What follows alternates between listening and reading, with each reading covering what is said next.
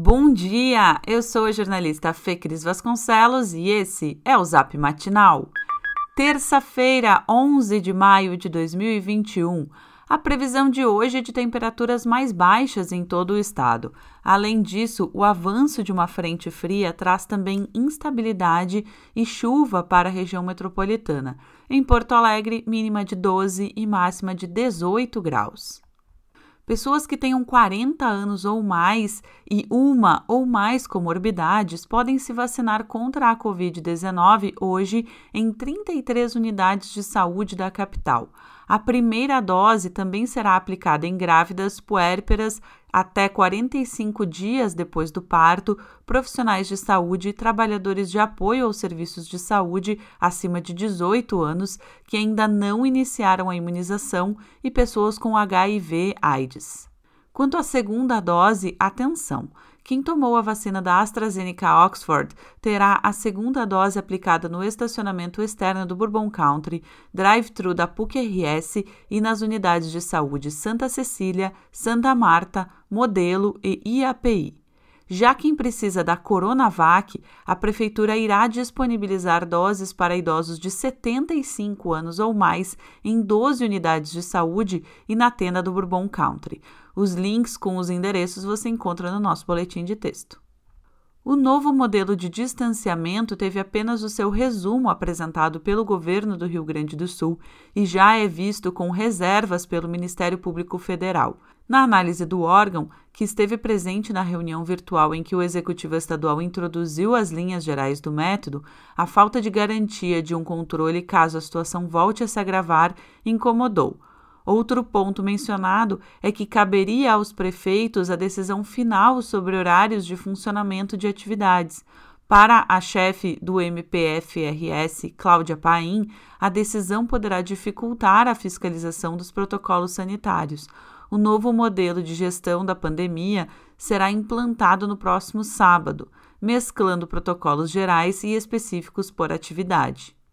Mesmo com algumas escolas da rede estadual não abrindo porque precisavam finalizar a organização de protocolos sanitários, a adesão de alunos durante a primeira semana de aulas presenciais foi considerada boa, Segundo o levantamento da Secretaria Estadual de Educação, 72,5% dos colégios receberam estudantes na educação infantil e no ensino fundamental.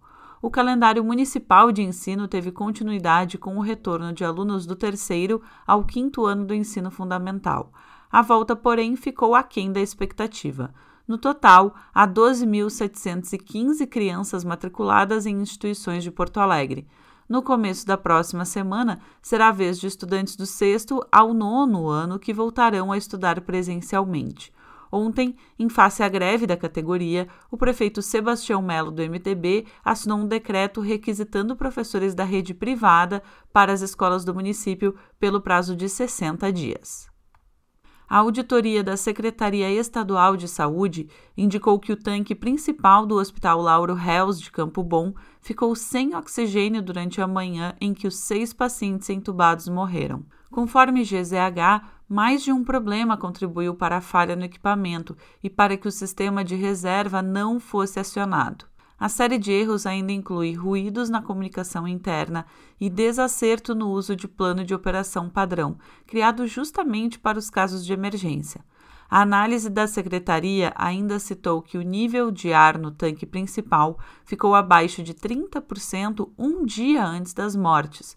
Os protocolos de segurança determinam que, em um caso como este, é preciso fazer o reabastecimento, mas isso não foi realizado. Na contramão do que defende a ciência, a Câmara de Porto Alegre aprovou a liberação na rede pública da distribuição de medicamentos, incluindo aqueles do chamado kit Covid, ineficazes para a doença, para pacientes com Covid-19 que tenham orientação médica. O texto segue para a sanção do prefeito Sebastião Melo. Este foi o Zap Matinal, feito com base em conteúdos dos sites G1RS, GZH, Sul 21, Jornal Correio do Povo, Jornal NH e Jornal do Comércio. Nós trazemos notícias gratuitas todos os dias no seu celular.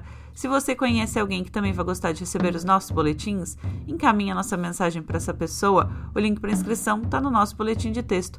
Aliás, caso você ainda não receba a newsletter Matinal Jornalismo no seu e-mail todas as manhãs, inscreva-se gratuitamente ou considere fazer nossa assinatura premium para ter acesso a todos os nossos conteúdos e também, é claro, apoiar o jornalismo local. Siga também a gente nas redes sociais, arroba Matinal Jornalismo no Instagram e arroba Newsmatinal no Twitter. Um abraço e ótima terça!